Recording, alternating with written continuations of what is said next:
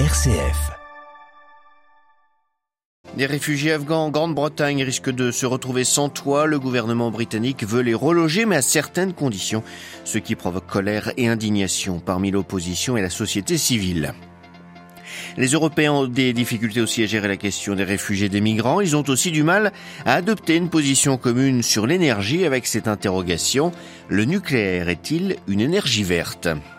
Le Premier ministre grec convoque les législatives en mai. Il veut sortir de la crise ouverte par l'accident de train du 28 février et qui a traumatisé la population, révélant de nombreux dysfonctionnements dans tout le pays. La LND d'Ansan Sushi sera dissous, décision de la junte militaire birmane qui ne tolérera que les partis la soutenant aux élections législatives, élections dont la date n'a pas encore été fixée. Quel défi en Éthiopie pour parvenir à la paix, à la réconciliation après deux ans de guerre au Tigré? C'est ce que nous verrons dans notre dossier, c'est à suivre à la fin de ce journal. Radio Vatican, le journal, Xavier Sartre. Bonjour, vive émotion au Royaume-Uni autour du sort de près de 9000 réfugiés afghans, dont la moitié sont des enfants. Ils sont logés depuis 18 mois dans des hôtels. Ces familles ont au moins un de leurs membres qui a travaillé pour les services britanniques en Afghanistan avant de fuir les talibans. Le gouvernement veut leur trouver un nouveau logement, mais ne leur fera qu'une proposition. En cas de refus, ces familles se retrouveront à la rue, ce qui provoque l'indignation de l'opposition et de la société civile. À Londres, les détails de Jean Jaffré. Le gouvernement a ouvert une ligne de crédit d'un montant de 35 millions de livres pour inciter les collectivités locales à aider les réfugiés afghans à obtenir un logement et à trouver un emploi. Alors que la pression fiscale s'est alourdie et vu les tensions sur le marché locatif, ce ne serait pas juste que des gens choisissent de rester dans un hôtel alors que l'on peut leur proposer des logements parfaitement convenables, a déclaré le secrétaire d'État aux anciens combattants, Johnny Mercer. Mais si ces réfugiés afghans auxquels était promis un accueil chaleureux sont encore logés dans des hôtels 18 mois après l'évacuation chaotique de Kaboul, la faute en incombe au gouvernement qui n'a pas su œuvrer en partenariat avec les collectivités locales et les ONG notamment, pour trouver des logements. En outre, les députés, le plus souvent conservateurs, se sont opposés à la réquisition d'hôtels et de centres de vacances.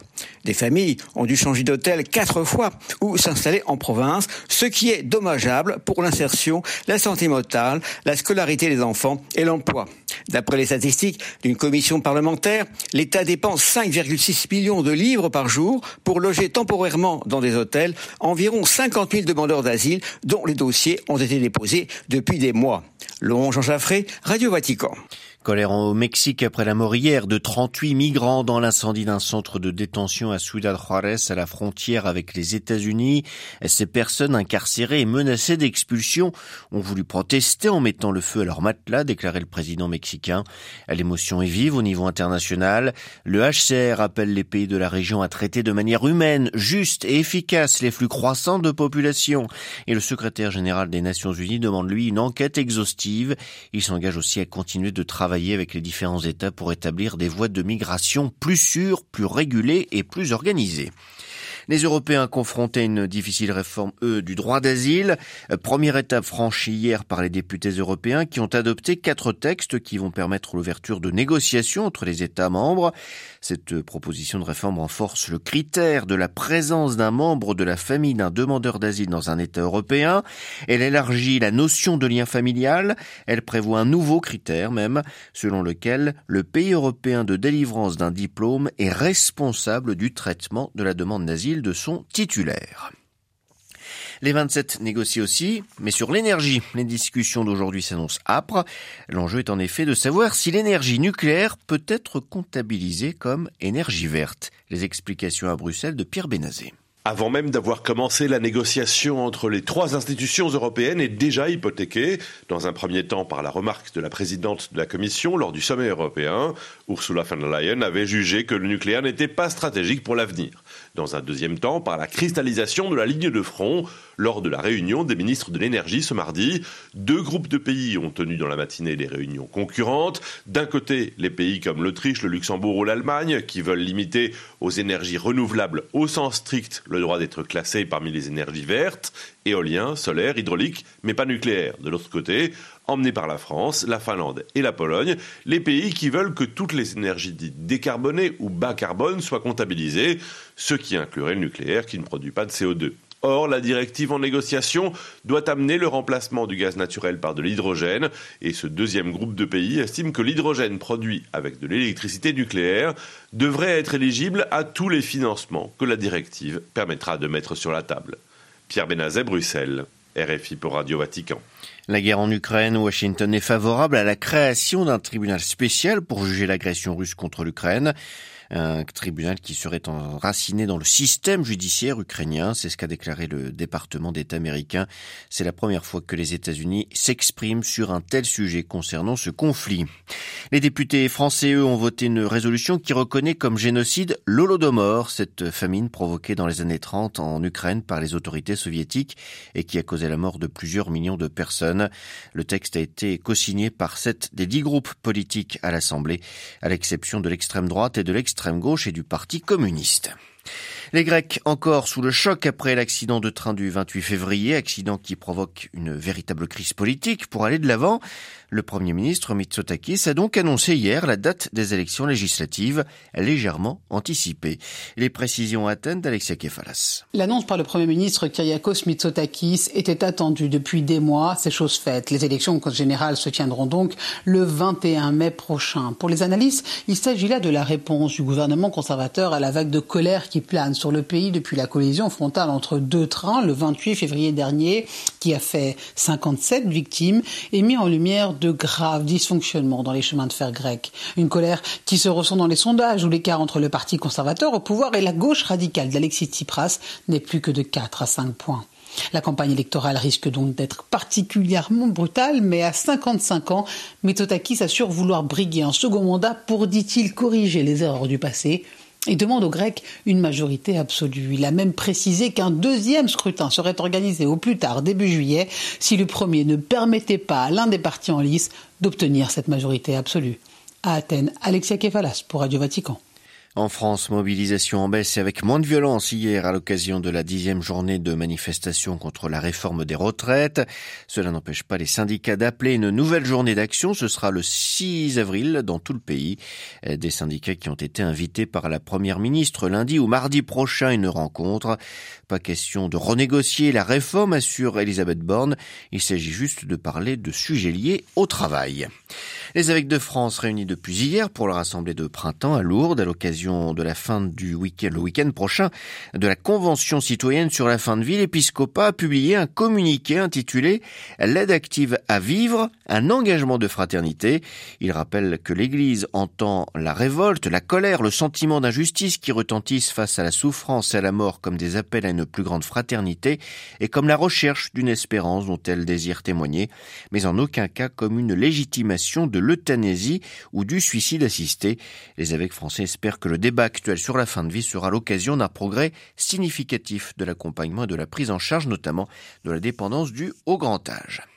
Dissolution annoncée en Birmanie par la junte militaire de la Ligue nationale pour la démocratie, le parti politique fondé par euh, l'ex-dirigeante Aung San Suu Kyi. L'armée a précisé que seuls les partis ayant des liens avec la junte se présenteront aux prochaines élections, dont la date reste indéterminée. Les détails à Rangoon avec Juliette Verlin. Ce n'est pas une surprise, mais ça reste un symbole. La dissolution du parti d'Aung San Suu Kyi a été annoncée hier soir sur la chaîne de télévision d'État, avec 39 autres partis qui n'ont pas pu ou pas souhaité se réenregistrer pour les prochaines élections que la junte organisera. Les règles d'enregistrement étaient drastiques. Les partis avaient deux mois pour, entre autres, recruter 100 000 membres, beaucoup plus que les 1000 membres jusqu'ici requis, et ouvrir des bureaux dans la moitié des 330 divisions du pays, ce qui est quasi impossible quand la plupart du territoire est sous tension depuis le coup d'État. Au-delà de ces règles, il y a évidemment un refus de s'enregistrer pour des raisons éthiques, puisque la LLD est farouchement opposée à la junte, et qu'Aung San Suu Kyi a été condamnée à 33 ans de prison. On ne sait pas quand la junte organisera des élections, mais elles sont déjà considérées comme non représentatives par la majorité de la population. Juliette Verlin, Rangoon, Radio Vatican.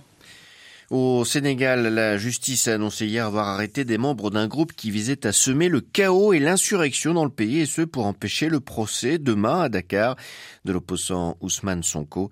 Il est poursuivi en diffamation par un ministre. L'enquête a permis de découvrir la confection par ce groupe de produits explosifs, de fumigènes, de cocktails Molotov et de herse.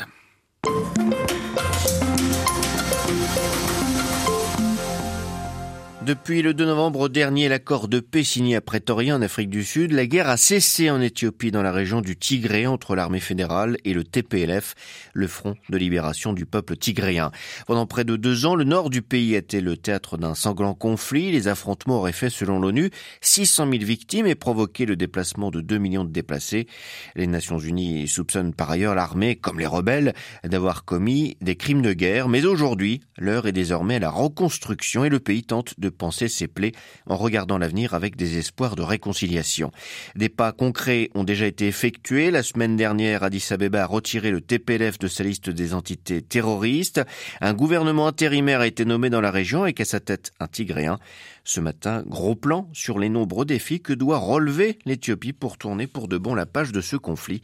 On en parle avec Patrick Ferras, docteur en géopolitique et spécialiste de l'Éthiopie même s'il y a de la défiance vis-à-vis de belligérants, si on peut dire, tout avance bien. Le fait de retirer le TPLF de la liste des organisations terroristes était important, et la nomination euh, d'une autorité intérimaire aussi. la prochaine étape sera, mais là on va devoir attendre un tout petit peu, que ce soit une véritable euh, autorité régionale qui gouverne le Tigray.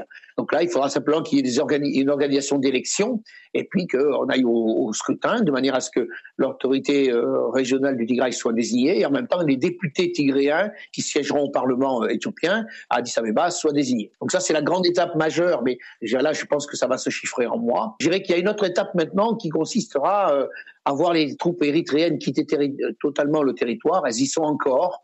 Alors, on ne sait pas si Abiy Ahmed a des difficultés pour les faire partir et que les Érythréens veulent rester en territoire tigréen un petit peu plus longtemps. Donc ça, c'est une, euh, une option qu'il va falloir regarder assez vivement, si Abiy Ahmed arrive à faire partir les Érythréens. Et puis après viendra bien sûr le statut de la région à l'ouest de la région de Tigray, le Wolket, qui a été pris, si l'on peut dire, par les ministres Amara et que les Amara veulent garder chez eux. Le gouvernement intérimaire au Tigré est dirigé par Getachew Reda. Qui est-il vraiment et quels vont être euh, ces défis à présent? Alors, euh, Getachew Reda, c'était euh, le chargé de communication de Debretsion, qui était le, patron du TPLF, hein, et donc il était ministre auparavant sous Haïlé Mariam Dessalegnes, donc entre 2012 et 2018, il a occupé les postes ministériels. Ce qui est intéressant et important, c'est de noter que on a pris, un, un vieux, un vieux du TPLF. On n'a pas beaucoup changé la donne en région Tigray. C'est ce qui va sûrement choquer un peu la population tigréenne parce qu'en fait, on redonne la totalité des postes, pratiquement dans cette euh, organisation euh, intérimaire, à tous les Tigréens du PLF. Et donc, la voix au chapitre dans les petits partis politiques qui voulaient en profiter pour, euh, bah, pour créer une nouvelle dynamique politique, je crois qu'ils seront assez déçus. La population aussi, la diaspora encore plus. Euh, donc, je sais pas. On a désigné un Tigréen, donc tout le monde est content. Euh, c'est un ancien du TPLF, il n'y a pas de souci. Euh, sauf que l'offre politique aujourd'hui s'amenuise. Les autres petits partis politiques ont juste deux ou trois postes, je crois, dans cette organisation intérimaire. Euh, donc ça, ça, ça, risque de choquer dans les prochaines, dans les prochains mois pour les prochaines élections et les prochains leaders politiques de cette région. Parce que je pense que le TPLF, en ayant signé cet accord de cessation des hostilités et en continuant à avoir le pouvoir, va énormément décevoir des gens. Parce que euh, aujourd'hui, si on regarde bien, deux ans de guerre, 600 000 tués a priori. Parle de 50 000 à 100 000 femmes violées comme, euh, en utilisant le viol comme arme de guerre. Euh, et le résultat, c'est qu'on garde toujours le TPLF à la tête de la région Tigray. Quelles sont les, les conditions principales pour que la réconciliation et la paix s'enracinent vraiment dans le pays aujourd'hui? Je dirais que, que l'armée érythréenne quitte définitivement le, le, territoire éthiopien, et donc la région Tigray, et puis qu'il reste chez eux. Je pense que c'est attendu par tout le monde. Euh, aussi bien par Abiy Ahmed que par les Tigréens eux-mêmes, qui se sentiront éthiopiens encore une fois. Euh, mais tant que les troupes érythréennes sont encore sur le territoire, même si elles font mine de partir, c'est pas très simple. Alors il y a ce, point-là qui est important, et il y aura après l'accès à la justice ou transitionnelle ou justice classique, si l'on peut dire, pour que les crimes de guerre, les crimes contre l'humanité qui ont été commis de part et d'autre soient réglés et traités. C'est aussi ce qu'avait demandé euh, euh la ministre de l'Europe et des Affaires étrangères française avec sa collègue allemande quand elles sont venues euh, euh, au mois de janvier-février, je crois, quand j'étais à Addis Abeba, euh, que la justice fasse son, fasse son cours, si l'on peut dire, et que le, ces problèmes-là ne soient pas oubliés. Interrogé par Olivier Bonnel, Patrick Ferraz, docteur en géopolitique et spécialiste de l'Éthiopie, était ce matin l'invité de Radio Vatican.